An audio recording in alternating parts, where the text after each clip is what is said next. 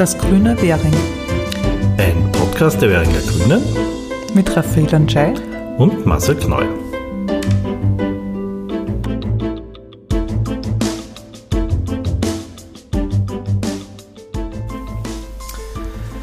Ja, herzlich willkommen zu einem neuen Spezialpodcast von Das Grüne Währing. Wir haben heute die grüne Spitzenkandidatin für Wien und designierte Vizebürgermeisterin Birgit Hebein zu Gast und haben uns gedacht, wir wollen sie gerne ein bisschen vorstellen, so ihre Welt kennenlernen und machen das diesmal ein bisschen anders als sonst, nicht so in einem direkten politischen Gespräch mit Fragen, sondern wir haben zehn Begriffe ausgesucht und äh, ja, geben der Birgit diese Begriffe und geben ihr dann damit die Möglichkeit, dazu frei zu assoziieren und mal zu schauen, was kommt da zustande, was sind so die äh, ja, Assoziationen, die sie hat. Ähm, genau. Und die Raffi fängt mit dem ersten Begriff an. Genau, ich darf gleich einsteigen. Hallo Birgit. Hallo Raffi. Herzlich willkommen. Ähm, was bedeutet Heimat für dich? Ja, zunächst sage ich einmal Hallo. Ich danke für die Einladung, freue mich sehr. Ähm, bin schon gespannt auf das etwas außergewöhnliche Interview.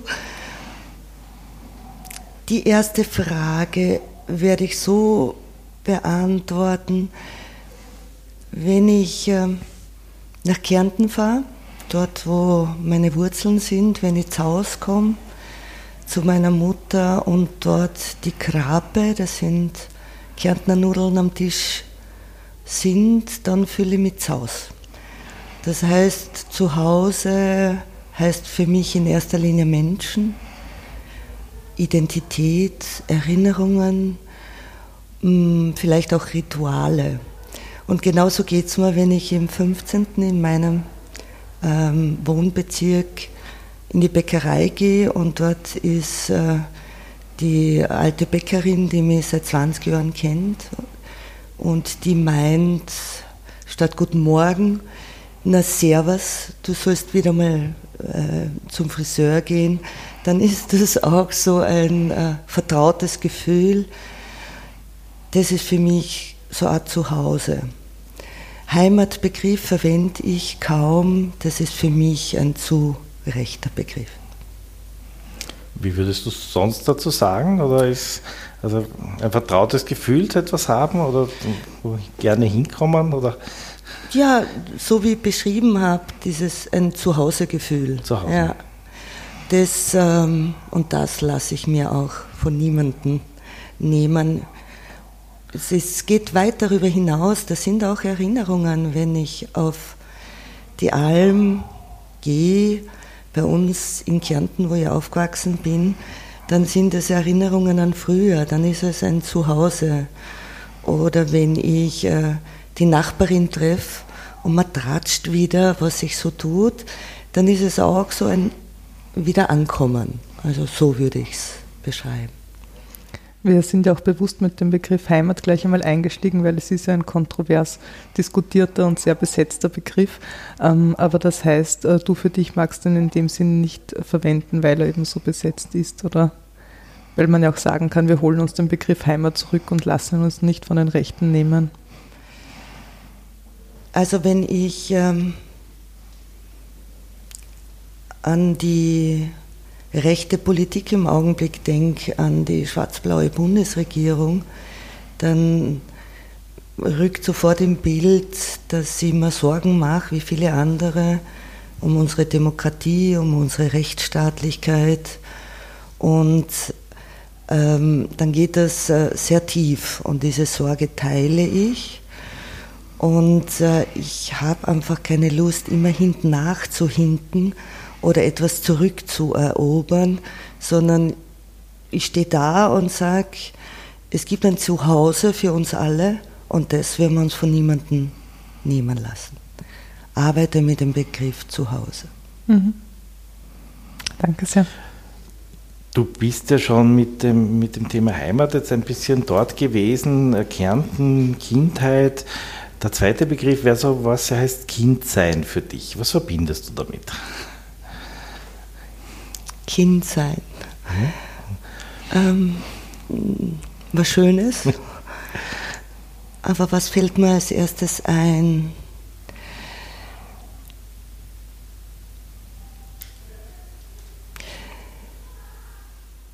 Im Grunde war mein Leben schon etwas vorprogrammiert. Im Grunde war es relativ klar, dass ich äh, eine Lehre mache, also nach der Hauptschule, äh, meinen Nachbarn Heirat und Kinderkrieg. Und das habe ich etwas durchbrochen, kann man sagen. Und da war meine Mutter recht entscheidend die mich dabei unterstützt hat, eine Ausbildung zu machen. Und in der Schule war es eine Klosterschwester, die mich motiviert hat, einen Sozialberuf zu ergreifen. Und diese Begegnungen, diese Möglichkeiten, die ich quasi auch erhalten habe, das spüre ich in der Politik seit Jahren hier in Wien, sind so eine Motivation für mich. Ich möchte einfach, dass jedes Kind die Chance kriegt, äh, im Leben und eigene Perspektiven hat und ich merke, dass es mich unsagbar wütend macht, wenn es ähm, so ungerecht ist, nur weil Kinder ähm, in Familien geboren sind, wo äh, sie halt weniger Glück haben oder weniger Chancen und das, glaube ich, ist so ein Motor für mich, dazu beizutragen, dass äh, man alle Kinder ernst nimmt. Und das merke ich vor allem, wenn ich an die Mindestsicherung denke oder das merke ich an all die Kürzungsmaßnahmen von Schwarz-Blau, die immer zu Lasten der Kinder geht, zu Lasten der nächsten Generation. Kann man heutzutage eigentlich noch Kind sein oder ist es nicht eigentlich so, dass du irgendwie ab dem Kindergarten möglichst früh in den Kindergarten, möglichst früh ähm, Bildung, möglichst früh, also sozusagen aufgebaut wirst. Was bleibt da von einem Kind sein, dass du vielleicht auch in deiner Kärntner Heimat erlebt hast, mit freiem Spielen, weg von Erwachsenen, einfach machen können, was man will? Naja, ich würde schon sagen, äh, die nächste Generation denkt darüber anders. Wenn ich an meine Kinder denke, also denen werde ich nicht eine drucken, dass unbedingt auf eine Alm gehen äh, müssen, um glücklich zu sein. Ich glaube, ähm, ja, Werte und Wichtigkeiten verändern sich. Und ähm, die Youngsters heute wachsen mit ganz was anderem auf, äh, wie wir früher. Und ich glaube nicht an, an das, so früher war alles viel schöner und besser. Das Leben geht weiter und die Welt dreht sich weiter. Und äh, es hat alles seine Vor- und Nachteile. Ich, ich gebe zu, manchmal steige ich aus, wenn wir wieder einmal zehn Jugendliche bei uns zu Hause haben und die über ihre Computerwelt sich unter, unterhalten. Ja, mei, ja, also es geht ja nicht darum, dass ich es verstehe. Nein, da bin ich gelassener. Das, was ich schon mitkriege, natürlich überhaupt, ist der enorme Leistungsdruck. Schon ein Irrsinn, schon ein Hammer. Äh, ich merke es äh, beim Studium, bei meinem Sohn, wir merken es alle äh, mit dem Leistungsdruck, wir merken es am gesellschaftspolitischen Diskurs, überhaupt keine Frage. Aber Kindsein ist was Wunderbares und dies, ähm, dieses äh, Glücklichsein oder die glücklichen Augenblicke der Kids, egal ob es klein sind oder größer werden, sind nach wie vor was Wunderbares. Ähm, du hast ja schon bei den Orten unter anderem eben die Alm genannt, auf die du rauf bist. Ähm, äh, es gibt auch noch einen anderen Ort, äh, den ich mit dir verbinde, und zwar Hadersdorf. Was kannst du uns über Hadersdorf erzählen? Was bedeutet das für dich? Da ziehe ich einen ganz ähm, breiten Kreis, nämlich ähm, zu meinem Großvater. Der hat mir unsagbar viel vom Krieg erzählt. Und es hat mich immer fasziniert, wie Kriege entstehen oder wie es sein kann, ähm, dass ein Holocaust passiert und wie die Entwicklungen waren. Und es hat mich schon als Kind fasziniert. Und ich bin immer heimlich bei allen möglichen Diskussionen auch in den Gasthäusern dabei gesessen. Das habe ich mitgenommen. Und mein Großvater hat immer gesagt, wenn es die Welt verändern muss, Brust raus, Bauch rein, da muss man was tun. Und äh, dann habe ich mich lange Jahre beschäftigt mit der Goebbels-Biografie. Äh, und die Erkenntnis war unter anderem irre, wie normal das passiert ist, mhm. wie sich das entwickelt hat. Und seit Jahren bin ich Mitglied vom KZ-Verband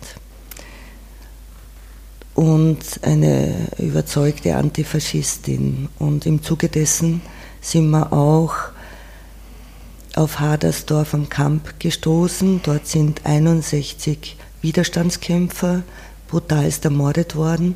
Und die Gemeinde hat noch immer nicht geschafft, nach Jahrzehnten dort würdevolle Gedenktafeln zu montieren. Und wir haben welche angeschafft. Wir haben den Opfern ihre Namen zurückgegeben und äh, diese Tafeln aufgehängt. Auch äh, viel mit der katholischen Kirche zu tun gehabt, die auch hier gebremst hat in dieser Frage. Und da sind wir dran, dass auch die Gemeinde Hadersdorf hier sich ihrer Vergangenheit bewusst ist, als ein Beispiel von vielen. Und diese, dieses Engagement äh, treibt dich sozusagen ja, weiter als nach Hadersdorf oder ist das sozusagen ein, ein, ein einzelner Punkt oder gibt es da auch mehrere Punkte, wo du sagst, da ist es wichtig, was zu tun in diesem ganzen Gedenkbereich, in diesem Aufpassenbereich? Das ist ein sehr breites Feld. Da können wir uns jetzt sehr, sehr lange unterhalten.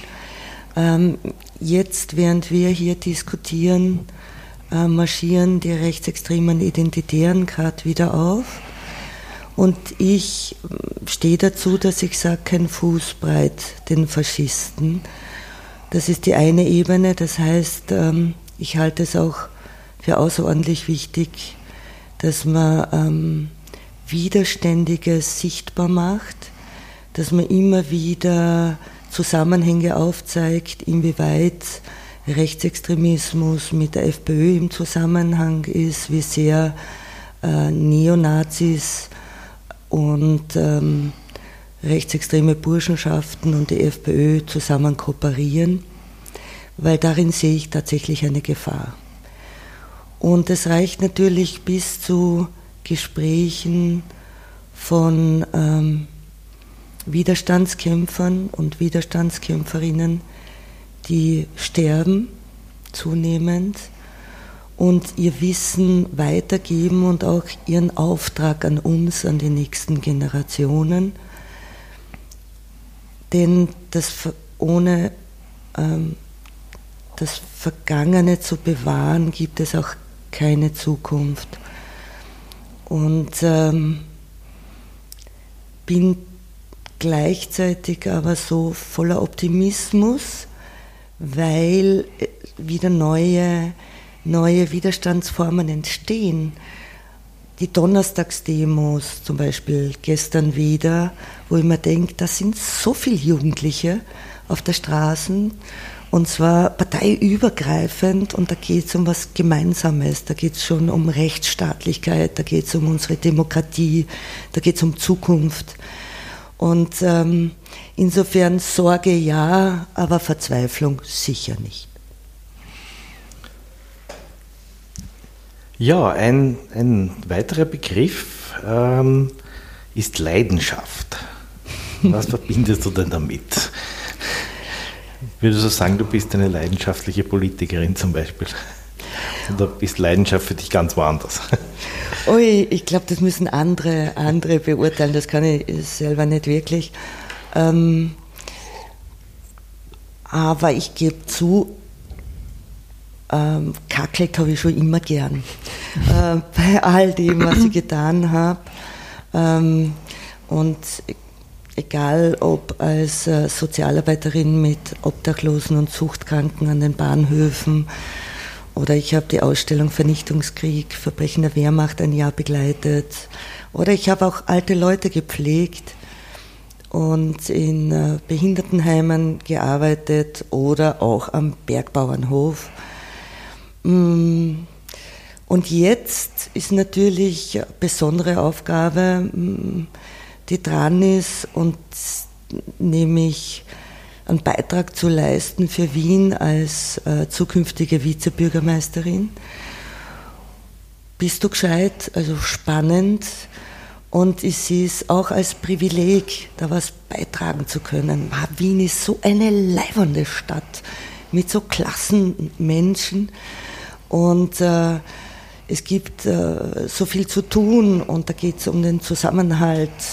Äh, da geht es darum, dass man gegen all diesen Neid und Sozialabbau und diese Missgunst ähm, was unternimmt. Da geht es um bis hin zur Klimakrise und, und ich merke seit letztem Jahr im Sommer, wo meine alten Nachbarinnen nicht mehr außer Haus gegangen sind, das ist jetzt spürbar. Es ist spürbar, dass der Hitzesommer, was auch Tote äh, gegeben hat, dass das uns alle betrifft. Und da tragen wir eine Verantwortung für unsere nächste Generation und das würde verstärkt auch in Kombination machen mit dem Zusammenleben. Da geht es um uns Menschen, da geht es mit Menschen Politik machen und ja, klar, klar mit Leidenschaft, aber genauso spiele ich leidenschaftlich Karten oder renne leidenschaftlich am Berg rauf. Und, äh,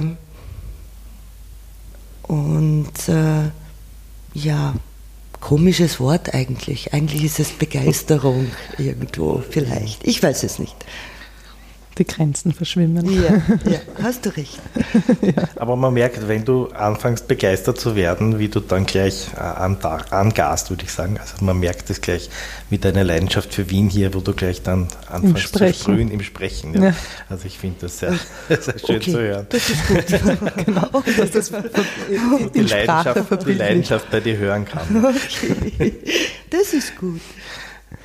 Ähm, wir haben uns noch ein weiteres Wort einfallen lassen, was äh, wir denken einiges hergeben kann, und zwar Freiräume. Was bedeuten Freiräume für dich, ob jetzt auf persönlicher Ebene oder öffentliche Freiräume? Räume?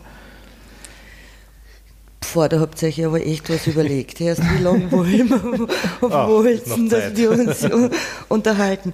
Nein, ich tue einfach das, was spontan kommt, okay? Das eine ist mein alltäglicher Freiraum, ist mein Radlfahren. Also für mich ist Radeln Freiheit. Das habe ich schon getan, da war ich keine Grüne, keine Parteipolitikerin. Von Terminen wegzuradeln, wieder zu Hause zu radeln, das ist so, sind für mich so Formen der Freiheit. Einen Freiraum, äh, den ich äh, habe. Freiraum, Freiheiten, da fallen mir schon auch die Kinder ein, meine eigenen Kinder. Oder das sind Begegnungen, das sind Augenblicke, äh, das sind Glücksgefühle fast. Und auf der anderen Seite heißt Freiraum für mich der öffentliche Raum. Und im öffentlichen Raum wird vieles sichtbar. Da wird Armut sichtbar. Im öffentlichen Raum äh, wird sichtbar, wie Menschen miteinander äh, tun oder nicht tun. Da wird, werden alle Verkehrsfragen sichtbar, wie viele Räume Autos einnehmen, wie viele Räume Kinder einnehmen. Ich bin zutiefst davon überzeugt, dass der öffentliche Raum in den nächsten Jahren eine noch größere Rolle spielen wird. Wir werden zukünftig kompakter bauen müssen wir werden einfach den öffentlichen Raum so gestalten äh, müssen, dass er ein Ort der Begegnung wird, und zwar vermehrt. Einerseits äh, ähm, die, Klimakrise, die Hitzepole, mehr Grünraum, mehr ähm, Sitzmöglichkeiten, vielleicht sogar unterirdische Flüsse wieder nach oben bringen, ach, da würde mir jetzt viel einfallen. Da das heißt, man einen Währing. Ja, genau. Und das, also da gibt es so viel an Möglichkeiten. Ich glaube, der öffentliche Raum ist ein besonderes Gut. Und wir müssen uns schon bemühen darum, dass er allen zugänglich wird. Natürlich fällt mir da jetzt auch ein Alkoholverbot. Äh, zukünftig kann man immer Ball spielen auf der Kaiserwiese und in den U-Bahnen darf man immer essen und was, was der Kuckuck alles. Das halte ich schon für eine Entwicklung, äh, wo wir sorgsam innehalten müssen. Ob, ob das heißt, nur mehr der öffentliche Raum, nur mehr Konsum, der öffentliche Raum äh, nur mehr für bestimmte Menschen zugänglich wie gesagt, ein spannendes Thema, das uns noch mehr beschäftigen wird. Öffentlicher Raum heißt auch äh, ernsthafte Diskussion über City-Maut. Öffentlicher Raum heißt ernsthafte Diskussion über ähm, Modelle einer Stadt in Zukunft, äh, von der Stadtplanung her, denke da an das Modell London oder ich denke an Barcelona, wo man versucht hat, finde ich auch ganz spannend, ich merke gerade, ich komme von Hundertste ins Tausendste, ihr müsst mir halt dann stoppen. Na, das passt. ja, nein, aber da finde ich es zum Beispiel recht spannend, ähm, diese Frage der Demokratisierung der Demokratie oder die Frage, wie erreicht man die Herzen der Menschen mehr, wo auch Stadtentwicklung heißt, man stellt Räume zur Verfügung, wo die Anrainer, Anrainerinnen selber entscheiden, was in den Räumen passieren soll. Warum denn nicht? Warum immer von oben nach unten angeordnet? Warum äh, schaffen wir nicht auch Orte in Wien, auch von der Stadtplanung her, bei all den realpolitischen Herausforderungen, dass wir genügend leistbaren Wohnraum bauen, äh, brauchen, dass es auch Orte gibt, wo die Leute selber entscheiden, was dort passieren soll, von, sei es ein Kindergarten oder ein Jugendzentrum. Das finde ich schon recht spannend. Und das ist für mich der Bogen zu einer lebendigen Demokratie, äh, gesellschaftspolitisch, sozial, bis hin zur Klimakrise, öffentlicher Raum bis hin zur Demokratie. Und was setzen wir auch einer rechten Politik entgegen? Was setzen wir auch entgegen, dass dieses Neid und diese Spaltung der Gesellschaft auch so funktioniert? Ich glaube, dass also da voll mal also Kind herumfantasieren, da gibt es ganz, ganz viel Überlegungen, warum kann nicht eine Krankenschwester genauso viel mitreden in einem Bürgerbeteiligungsverfahren wie Expertinnen und Experten mit ihrer Lebenserfahrung her, was vor ihrer Tür äh, passieren soll oder umgebaut werden soll. Also spannende Frage. Wir waren bei den Freiräumen. Ich habe das dazu genützt, ein bisschen frei zu assoziieren. Vielen Dank. Das ist voll okay. Ähm, du hast uns selber schon das nächste Schlagwort eigentlich ah, geliefert. Genau, das, das, das, kam jetzt schon vor. Ähm, das ist der Neid. Also ein, ein Stichwort, glaube ich, das sehr zentral, gerade in der sozialpolitischen Diskussion ist. Äh, auch wenn man immer wieder drum herum schwimmt, was verbindest du da auch damit? Und du darfst natürlich auch abseits der sozialpolitischen äh, Situation damit assoziieren. Ja, aber das kann ich nicht weil ich merkte eine unsagbare Wut, weil äh, dieser Neiddiskurs, diese bewusste Kampagne von Schwarz und Blau seit zweieinhalb Jahren gegen Armutsbetroffene finde ich so dermaßen widerlich. Und äh, dieses Neidschüren, dieses Runterspucken auf Menschen, denen es noch schlechter geht, und das in einem siebt oder im siebtreichsten Land der EU. Ähm, das finde ich so dermaßen ungerecht, so unfair, dass ich äh, nicht vorbeikomme an der Frage, äh, wie wollen wir denn zukünftig, mit, äh, zukünftig miteinander leben, wenn wir das zulassen. 40.000 Kinder trifft es zukünftig, wenn Schwarz-Blau mit der neuen sozialen Absicherung durchkommt. Und äh, 40.000 Kinder in noch mehr Armut äh, zu schicken mit noch weniger Perspektive, kommt ja überhaupt nicht in Frage. Das heißt, wir arbeiten da in Wien äh, sehr daran, dass das ähm, äh, nicht so sein wird und merken gleichzeitig, dass diese Kampagne unterstützt mit dem Boulevard gegen Armutsbetroffene halt schon sehr weitreichend ist. Da dürfen wir uns nichts vormachen.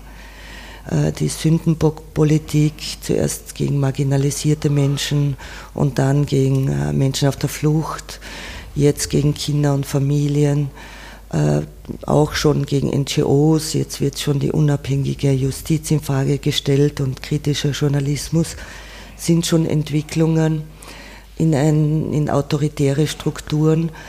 Und ich weiß, dass man das nicht gern hört, aber es ist so. Ich werde da sicher nicht die Augen davor verschließen. Und äh, da gehört der Neid dazu. Dieses sehr niedrige Instinkte bedienen. Auf der anderen Seite gibt es aber diesen Widerstand, gibt es das, dass die Menschen im Grunde in Frieden miteinander leben wollen und gibt es dieses Bild eines äh, Miteinanders auch hier in Wien, ähm, wo ich davon überzeugt bin, dass dieser gesellschaftspolitische Diskurs ähm, über Parteigrenzen hinweg geführt werden muss. Und da tut sich was in unserer Gesellschaft. Da tut sich gerade was, wo die Leute aufstehen und sagen, wir lassen uns nicht für blöd verkaufen, wo Leute aufstehen und sagen, so nicht. Und äh, insofern bin ich dennoch total optimistisch. Aber den Neid, bist du deppert, den müssen wir durchbrechen. Ähm, der Optimismus steckt an. Auf jeden Fall. Und wir hoffen, dass wir auch noch ganz viele mitnehmen können, die nicht eh schon selber aktiv sind. Ähm, es gibt aber natürlich auch einige Herausforderungen äh, bei den ganzen Entwicklungen, auch im politischen Tun. Was bedeutet das für dich oder was sind für dich Herausforderungen? Also eine haben wir schon gehört, den Neid zu durchbrechen, das ist ja schon ein Wahnsinn. ja. Ähm, puh, wie bringe ich das auf den Punkt? Weil ihr entführt mich schon auch mit äh, den Wörtern in verschiedene Gedankenwelten. Ähm, das eine ist die Realpolitik. Ähm, ich überspitze, wenn ich sage, Menschen werden von Gescheitreden nicht satt. Das heißt, Realpolitik in einer Koalition heißt, alles dafür zu tun, dass äh, genü genügend leistbarer Wohnraum ähm, zukünftig auch gewährleistet wird. Das ist eine der Herausforderungen. Und heißt auch ähm, soziale Absicherungen zu gewährleisten. Heißt auch, sich damit zu beschäftigen, dass wir nicht nur eine drei, sondern auch bald eine Vierklassenmedizin haben, wenn wir nicht konkret dagegen steuern. Realpolitik heißt Kompromisse schließen und zwar mit einer Grundhaltung. Mit einer Grundhaltung, dass wir Menschenrechte nicht in Frage stellen, mit einer Grundhaltung der Menschenwürde und des Respekts und hier auch nicht verhandeln, aber gleichzeitig realpolitisch ähm, immer wieder abwägen und ähm, sagen, wo sind die Prioritäten. Das ist, ist einfach so. Das ist gelebte Demokratie und gleichzeitig die Vision nicht aus den Augen verlieren, die Vision einer gerechten und nachhaltigen Welt für alle. Und auch nicht äh, sich äh, daran gewöhnen, ähm, wie soll ich das sagen, wir können uns ruhig alle mit ein bisschen mehr Stolz hinstellen und sagen, ja, wir machen linke Politik, na und? Wir lassen uns schon so weit den Diskurs von, den, von äh, außen aufdrucken, wo man denkt, haben wir ja nicht notwendig. Ja?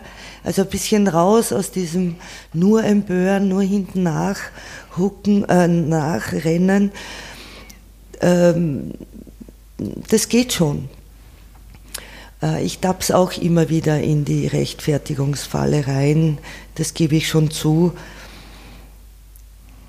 Aber auf den Punkt gebracht, Realpolitik, alles tun, Klimakrise, konkrete Maßnahmen, lokal alles tun, soziale Maßnahmen, sei es von leistbaren Wohnungen bis Absicherung, bis zu einer Bildung.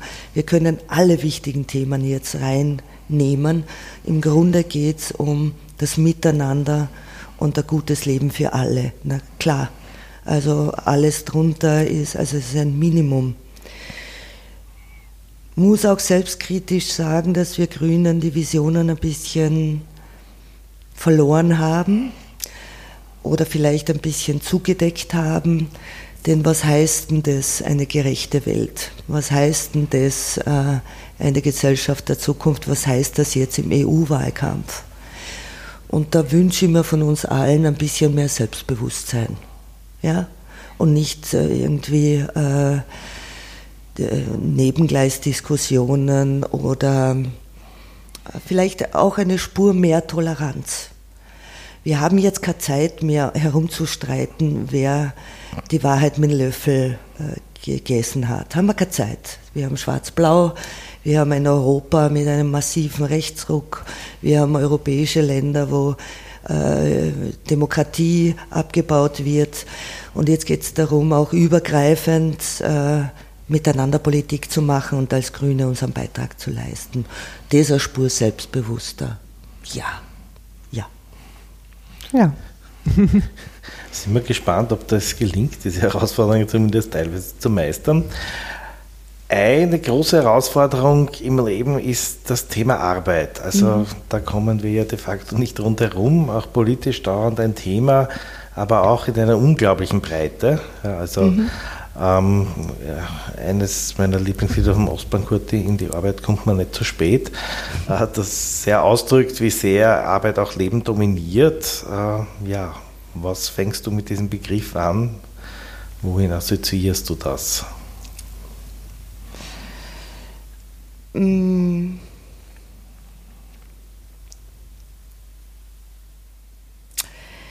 Ich werde es gleich nützen, äh, um zur AK-Wahl aufzurufen zwischen 20.03. und 2.04. Ähm, und die Auge UG zu wählen mit Begeisterung tolle, klasse Leute, Arbeiterkammerwahl, urwichtig. Entschuldige, das hat jetzt sein müssen. Ähm, das, ist deine erste Assoziation zur Arbeit. Das, das ist ja. meine erste Assoziation zur Arbeit. Ähm,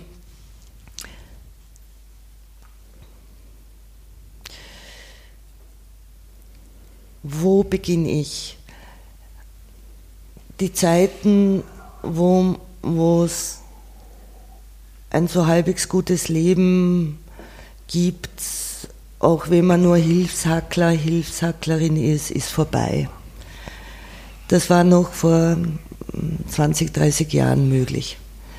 Und wir stehen äh, vor einer radikalen Wende in der Arbeitswelt, was die Digitalisierung anlangt. Und wir wissen auch, dass Menschen, die schlecht ausgebildet sind, zukünftig ähm, es schwerer haben werden. Also ich bin davon überzeugt, wir werden über kurz oder lang nicht an einer ernsthaften Diskussion vorbei können und die lautet Arbeitszeitverkürzung.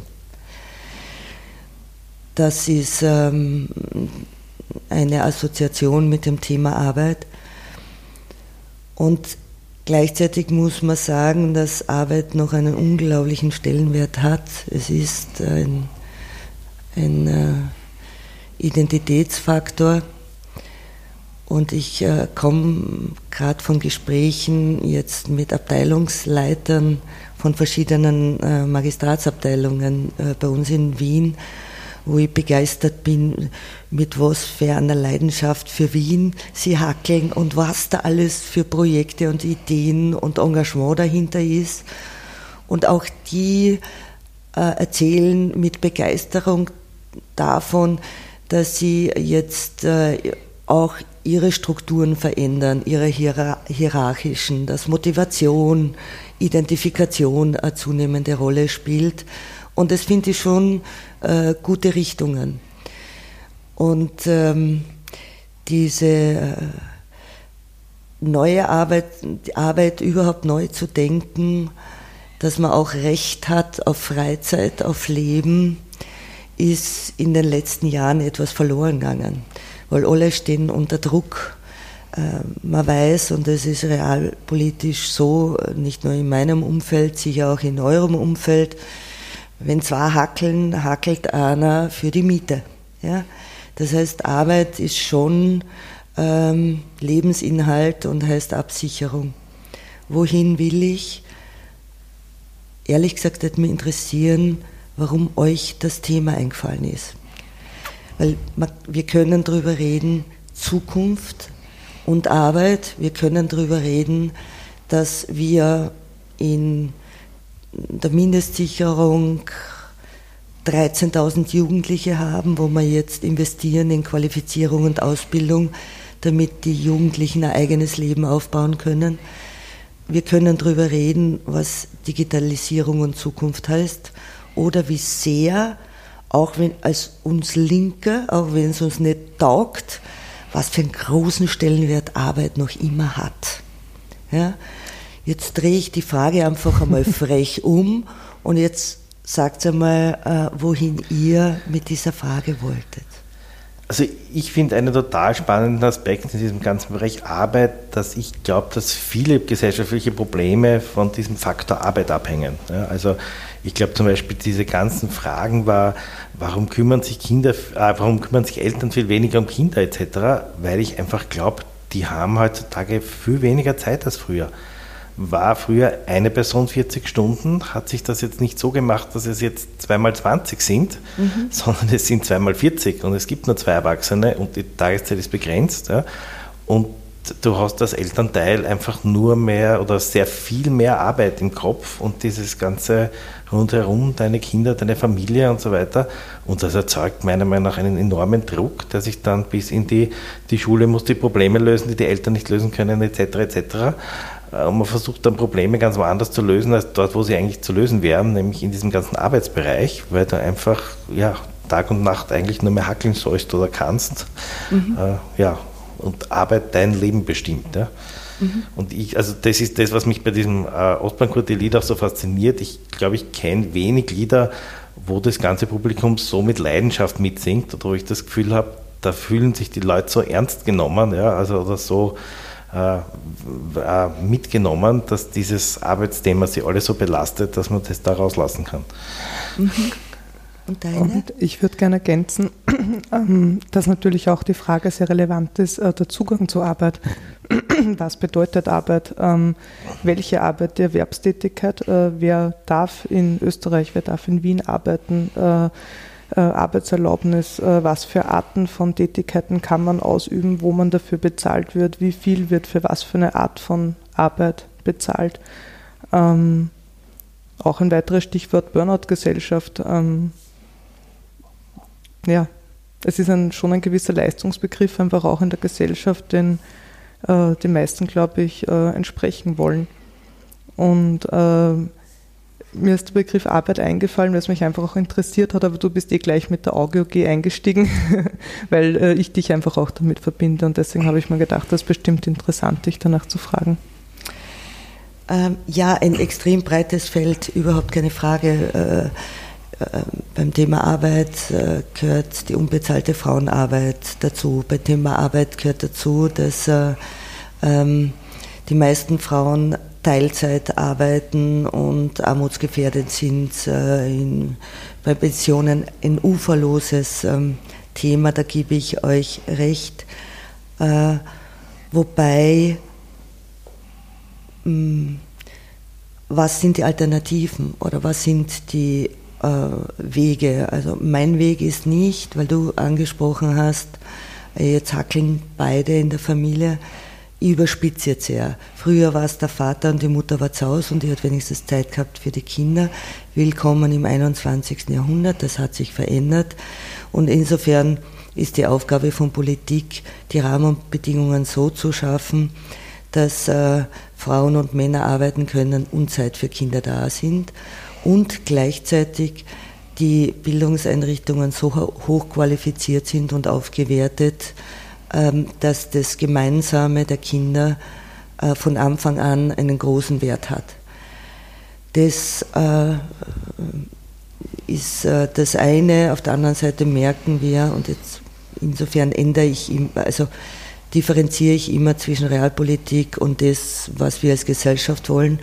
Äh, wir dürfen uns nichts vormachen. Schwarz-Blau tut alles, damit die Frauen wieder an den Herd gedrängt werden, der im Keller unter Wasser kommt. Der alte Spruch, vor, äh, Spruch den wir vor 40 Jahren als Kinder noch gehört haben. Äh, wenn man die äh, Kindergärten äh, jetzt äh, zu Mittag schließen muss, na, wer werden wohl zu Hause bleiben müssen. Also fatale Backflash, äh, fatale Entwicklungen. Das heißt aber auch für uns Grüne eine ernsthafte Diskussion darüber, wie wir als Gesellschaft in Zukunft leben wollen und wie wir auch reingehen in die Diskussionen um Arbeitszeitverkürzung und Mindestlöhne. Wir kommen da kommen nicht daran vorbei.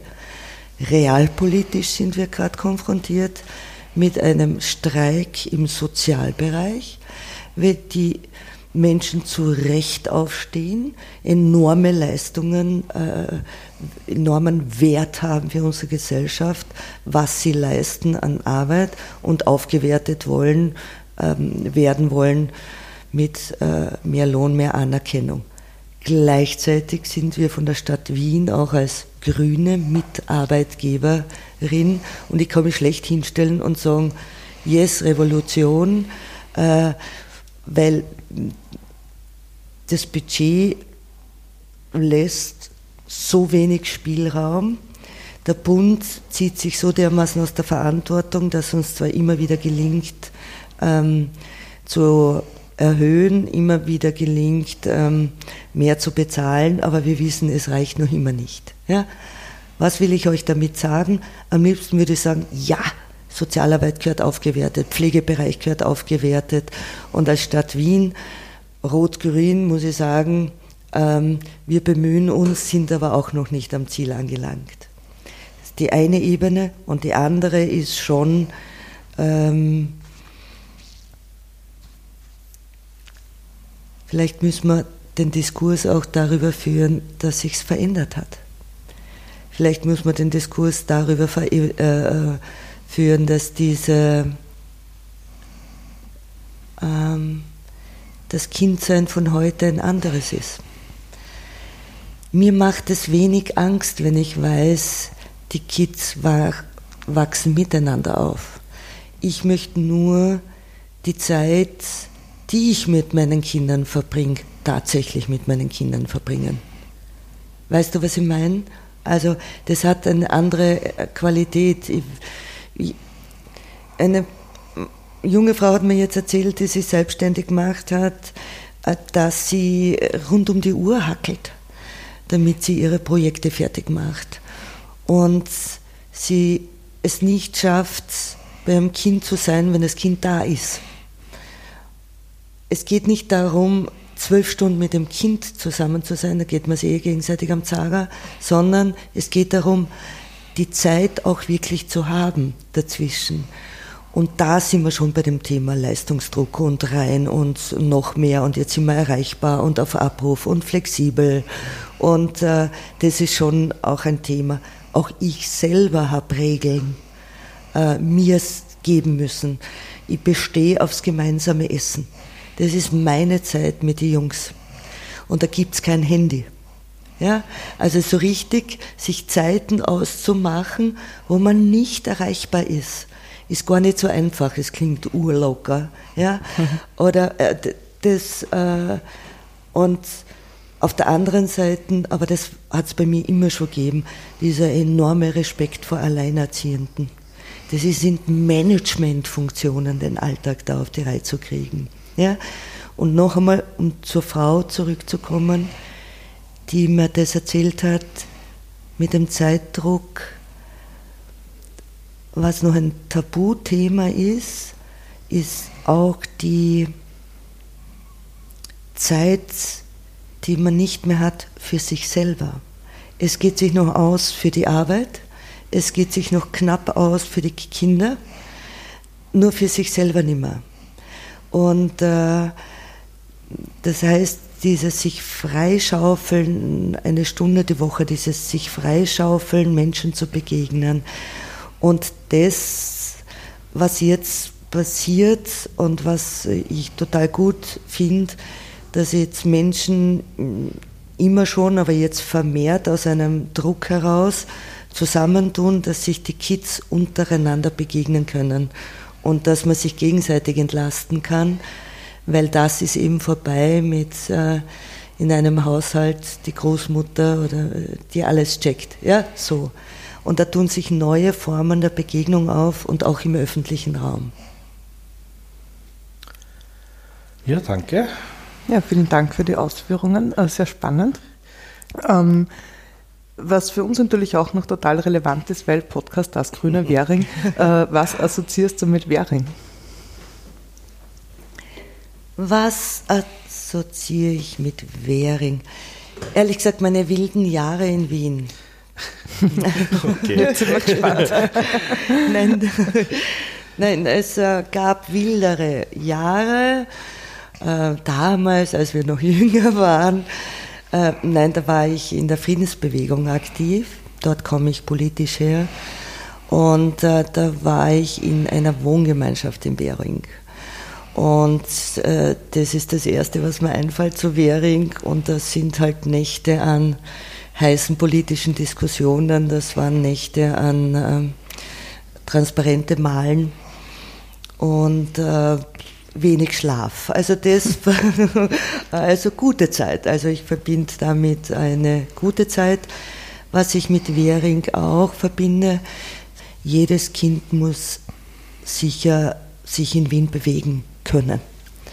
Und in Währing habt ihr in der Schulgasse äh, diesen Schulvorplatz geschaffen.